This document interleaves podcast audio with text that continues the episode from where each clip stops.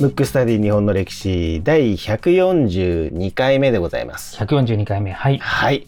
ちょっとお知らせというかね、もはういご存知の方も多いと思うんですけども、はい。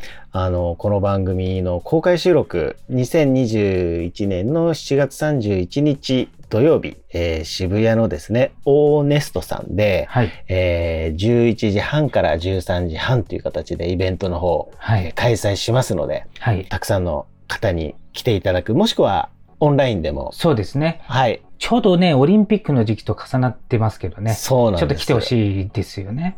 ね、詳しくはホームページの方に載ってますので、ぜひ、そうですね。はい、はい。ご覧になってくださ。はいい。お待ちしてます。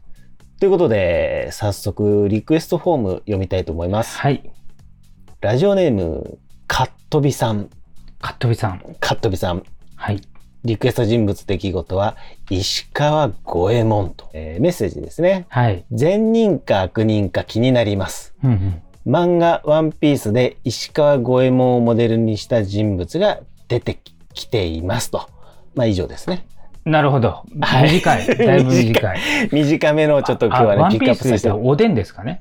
石川五右衛門はわかんないですねけど。かなと思うんですけど、まなあ、るね、ほど。な善るほど人か悪人か気になる。まあそれはそうですよね。確かにね。。うんうんなんて、ど、どの視点で見るかですけどね。うんまあ、ちょっと大衆目線で言うと善人かもしれないですね。そうですうんうんね。ということで、まあ、はい。かっとびさん、ありがとうございます。で今回はね、久々にですよ。うん。あの、全然違うことやろうと 思って。 ね。ということで、今回のテーマはですね、はい。手動ということで。なるほど。なるほどってね。ねあの、僕も自分で考えたんですけど、はい はい。実はもう無題と迷ったぐらいなんですよ。無題っていうのは、題題ななしし。っていうことであすのね。前代未うん聞ですよ。142回目にして題なし。まあこの番組でもね、何回も言ってるんですけど、う僕ん基本的に無題で話したいかなっていうはい。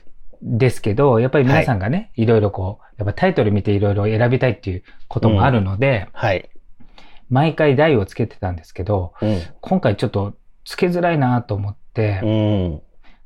ちなみに文具は手動ってわかりますあのね、手動というのは知らなかったんですけども、うんその手動の意味を見て、なるなるなるうほど。ん、わかりますよね。ああ、うんなるほどっていうね、大衆の衆に道、えっ、と、道と。道ですね。はい。ははい。い。手動。はまあ、い。暖色ですね。はい。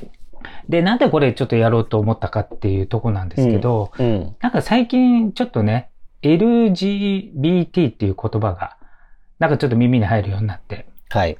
多分皆さんのこう聞いてる方の中にも、うん、あ、最近ね、すごく多様性が出て、なんか価値観がこういろいろ広がったな、みたいな思ってる方、もしかしたら多いかなと思って、はい。この話題になったんですけど、うん。実は昔ってもっと大っぴらにうん。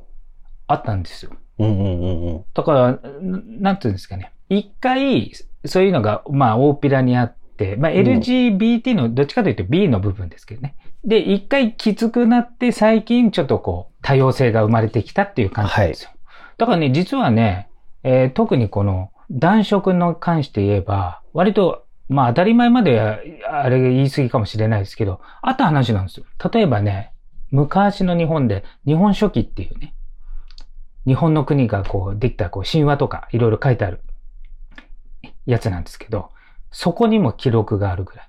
うーん、そうなんですね。うんうんということは別にうん恥ずべきことでもないし、まあ特別なことでもないっていううん。うんうん。感じなわけですよ。はい。あとね、あの仏教がこう来たんですね、ある時。聖徳太子ですよ。聖徳太子の時代、まあ奈良時代とか、あの辺ですね。あの辺ってこう仏教ですから、どうですか文庫あの仏教のイメージっていうか、まあもっと言っちゃうと、あの、お坊さんのイメージ。王さんのイメージはなんかもう、なんていうんですかその修行にもう没頭してるというか、規律が正しいというか。うんうんうん。うん。まあなんかそういう感じじゃんようなイメージですよね。うん。大体そういうイメージじゃない。けどやっぱり、うん。女人禁制なわけですよ。うんうん。女人っていうのは女性禁制。女性禁止はいはい。でも今の仏教ってどうどうかっていうと、まあ、うんほとんどの人は結婚されてるというか、うん。なんか最大が当たり前じゃないですか。はい。うん。けどやっぱ、あの、当初の仏教っていうのは、女人禁制だったわけですよ。そうすると必然的に、まあ、要するに男だらけなわけじゃないですか。だからね、そういうことはね、まあ、よく行われてる。プラス、それをね、なんていうのかな、こう、さも堂々とっていうか、儀式のようにやってたぐらいの。だから、もうちょっと踏み込んでいっちゃうと、うん。ちゃんとした、こう、なんつうの、教えの一環というか、それに近い部分もあったんじゃないかって。あそその時代、時代時代によってそのね、仏教のあり方って変わってきてますから、はい。それぐらい、うん。なんつうんですかね、あったと。うんで、そういう、のが今の現代にも残ってるぐらいですから、うんうん。だから秘めたものではないわけですよ。はい。だってわざわざこう書き記ぐらいですからね。そうですよね。うんだからね、ちょっと意外な感じかなと僕は思っうん。たんですけど、うんうんあと平安時代とかだと、こう貴族の暮らしって、なんかむしろこう一夫多妻制のイメージないかな、文庫は。ありますね。なんか、えっ、と、一人の男の人に対して、こう、側室、名前はちょっと、妃っていうんですかいっぱいいてみたいな感じですけど、その中でも男の人となってたっていう記録もあるわけですよ。で、しかもそれも天下人のね、あの、藤原道長っていうのが、一番平安時代の中で、なんですか、貴族中の貴族というか、まあ、摂政関白になった人ですけど、その子供の、長頼っていう子供がいるんですよ、長頼。の日記にも書いちゃってるぐらい。へえ。だから全然秘めてないという、日記普通に、あの、あの当た人り前がの好きですみたいな、当たり前のように。当たり前のようにってことですまあ、ね。その、彼の中では当たり前のうように。んうんうん。だから、もちろんその貴族中の貴族もそ、それなので、まあ大衆でもいろいろあったのかなと。うんうんうん。その後武士の時代になりますよね、平安時代が終わって。はい。で、武士の時代はね、まあ仏教もそうなんですけど、うん若干この時っていうのは、あの、まあ差別、今で言う差別ですね。まあちょっと女性は汚らわしいみたいなところがあって、だから例えば武士の戦いに行く前は、やっぱ女性と触れてはいけないとかね、そういったものがあったんですよ。で、当然戦いの最中も女の人いませんから、まあそうするとこう男の人だらけじゃないですか。で、プラス始終関係、要するに殿のためにみたいなところもあるんで、その始終関係もありの、だいたいそういう関係が、まあ公然と当たり前のように。だから、そこの部分ですね、LGBT の B の部分に関しては、うん最近やっと昔っぽくなってきたな、とこはあるんですよ。うんうんで、室町時代で言うと、金閣寺作った人は誰でしょういきなり質問になっちゃう。。うん金閣寺は誰ですか足利義満っていうね、三代将軍ですよ。まあ、あの、足利将軍の中で一番力を持ってたと、あの、能の大家、能をこう完成させた、世阿弥っていう人がいるんです。この人もそういう関係だった。吉光と世阿弥さんが。そうなんそうなんですよよ。だからもうなんていうんですか、トップ中のトップと、今でも影響力が多分あると思う能の大化の世阿弥とか。あとは戦国時代、その後のね、戦国時代だったら、信長と、まあ本能寺の辺でね、あの一緒に死んだとされる森蘭丸とか。で、もっとすごいのは武田信玄ですよ。うん。ねこの番組でも言ったかもしれないですけど、他の男の人に浮気をして、弁明の手紙が残っちゃってるんです よ。あの、あの戦国一強いと言われてる武田信玄が武ね。田信玄が頼むから許してくれよみたいなね。うんうんちょっとめめしいっていめうかね。めしい、あの男とはそんな関係じゃないんだよみたいな。当然もちろん子孫を残さないといけないんで、妻はいますよ、ちゃんうと。ん。子供もいるんですよ。けどそういう手紙が残ってるわけ。なんか今のちょっとこうなんですか、性的な部分のこの多様性っていうのに近いものがあるというか。そうです ね。うまあん、いわゆるこう、バイセクシャル的なね。そうそうそう。うんで、しかも別に、まあ、公然としてるわけじゃないですか。はい。あとはね、伊達政宗とかねう。ーん。だから結構ね、メジャーどころがね、結構そういうの残っちゃってるんですよ。だからもう全然秘めたものではないっていうかね。で、むしろこの始終関係が美しいみたいな。そこまでみたいな。で、これのね、僕は究極系の形、暖色系の究極の形が、江戸時代の徳川家光。三代将軍ですね三代家光、う徳川の将軍の中で、あ、徳川の将軍の中でも、まあ、結構力のあった。で、しかも生まれながらの将軍で、えっ、と、まあ、その前にね、もう天下取ってますから、徳川家が。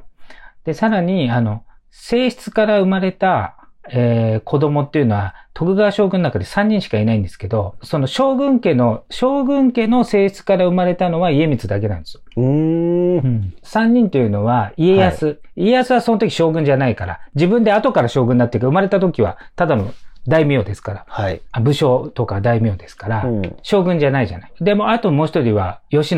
けど、あれ、一橋家で生まれてますので、はい。だから将軍系ではないじゃない。後々将軍になったけど、だから本当徳川本流の制裁、えー、御台所とも言いますけど、制裁のことから生まれた唯一の将軍なんですけど、その家光が、あの、幼少期というか若い頃は、むしろもうね、バイセクシャルの方でもないぐらい、男色オンリーぐらいの状態だったわけですよ。じゃあもしそれをね、まあ、し指導というか、面倒を見る係っていうのは、乳母とか言われてね、まあ、有名で、春日のつぼねって言うんですよ。じゃあ、文吾が春日のつぼねの立場で、後取りも重要な仕事じゃない。将軍家って言ったらね。で、しかも、あその家光はちゃんと制裁から生まれてるから、その流れをこうやりたいと。でも一向に興味を示さないし、やっぱね、将軍ともなるとね、故障って言って、ななんていうのこう、身の回りの世話をしたり、あとは将軍を守るボディーガード的な役割でいっぱいいるんですよ、取り巻きが。それとちょっといい関係になっちゃったりとかね。したらもう文庫どうします春日のつぼねの立場だったら、おーいって感じですよね。 そ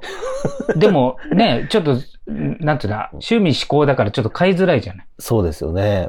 そこでちょっと考えたんです、春日のつぼねうんうがん。これはもしかしたら本当に美しい人を見てないかもしれないと。だから春日のつぼねが江戸の街中を探して、江戸の街中の美女をガンガン大奥に入れたんです。それで、おそれきっかけで大奥が今、うちらが想像するなんていうのちょっと美女がいっぱいいるみたいな。はい。ううん。ああいうイメージになったんです。あ、そうなんですね。だから家光がそっち側じゃなければ、もしかしたら大奥ってそこまででっかくなってないかもしれない。あの、幕末の最盛期1000人もいたっていう話です。ねえそうですよね。けどきっかけは家光になんとか女性に興味を持ってほしいというね、春日、あ、もともと大奥はあったんですよ。それをこう拡大していったのが、うん。春日の局なんですよ。なんかもう始まりは本当にひょんなことだったりするもんですね。そうそうそこうそうそう、それで、それがまあうん功を奏して、一応まあ、なんていうの、両両方っていうかね。ね。はい。で、ちゃんと跡取りが生まれて、家綱とか、うん。あの、四代将軍の家綱とか、あとは、生類哀れみの例で有名な綱吉とか、全部家光の子供ですから、うんうん、あちゃんと。とそれがもう目的達成なんですよ。ただ、一人だけものすごい、なんだろう、これ、相思相愛って言っていいのかな。もう、側、側近中の側近なんで、始終関係も完璧。で、まあそういうね、その、なんていうの愛情関係も完璧な人が、堀田正盛っていう人がいたんですよ。で、堀田正盛だけは、もう本当になんつうのかな。ツインソウルって言ったらちょっと、これ、これはちょっとスピリチュアル寄りになっちゃうけど、なんかもう本当にすごい絆で結ばれてたんですよ。それあの、武士の始終関係もそうだし、まあ、ちょっと恋愛関係って言っていいのかな。なんかそういう愛情関係もそう繋がってたわけですよ。その堀田正盛はね、家光に生涯を捧げたみたいな感じで、もうだから家光一筋で、えっ、と、家光が死んだ時に殉死してます。切腹してます。で、切腹する時も、殿以外に肌を見せたくないと。おー男でしょなるほど男でしょなるほど。うんうん。です。あの、通常切腹するときお腹をこう出さないといけないじゃない。はい。そうするから、だから上半身事実上裸になるというか、白相続だけどこう、裸になって腹をこう切るって感じだけど、あの、それを拒否して、服を着てちょっと開けて腹を切って死んでるぐらい、殿以外にはもう絶対私は嫌ですっていうぐらいの人ですよ。でもう本当に相思相愛というかね。そうそうそうそう。で、もう家光も大好きで、お堀田正盛もそれに期待に応え、だから異例の出世して。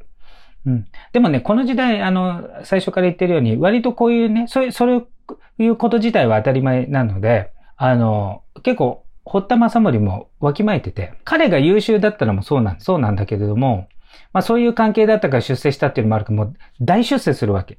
だから、次の代になると、また変わるじゃない。そうすると、やっぱりいびられたりするのは分かってるんで、うん。暗黙のうちに殿が死んだら死ぬっていう圧力かかるわけです。まあ彼の場合はまあ、もともと死のうと思ってたと思うんですけど、まあそういうね、こともあるぐらい、ものすごい関係だったわけ。だから今のね、人が、現代の人が、じゃあ例えばそれを最近言いやすくなって、そういう、えータイプの方は生きやすいな、みたいな感じだったけれども、実は昔はもっと大ピラだったみたいなね。そまうあ、ですよね。い今も結構大ピラにしてる方も多いですけどね。う。うんん。この江戸時代とか、まあ昔、そうそう、もっと言っちゃえばね、本当。に奈良時代とか、もう本当大昔からなんですよ。明治になって、例えば、その、禁止されてたりとかね。うん今、今でも法律で多分結婚できないと思うんだけど、あそういう規制が入ったという。明治、大正、昭和、このあたりの前は、全然普通だったしっていうそこうとそうですそうね。そう。うん。その一一部にはね、ちょっと、なんかいろいろ差別あったのかもしれないですけど、まあまあ有名どころが公然としてますから。歴史的には普通だったし、あたあそ普通うそうそうっていうか当たりう前ん。な状態だったよってそういうこなんとでですすよ。ね。うん。だかうん、ら、あの、価値観って多様性のものっていうのは昔からあったんで、でちょっと間違いがちですよね。っていうのもあって、ちょっと取り上げてみました。なるほど、はいなかなかね、これ、僕らもね、タイトル決めるのに、こ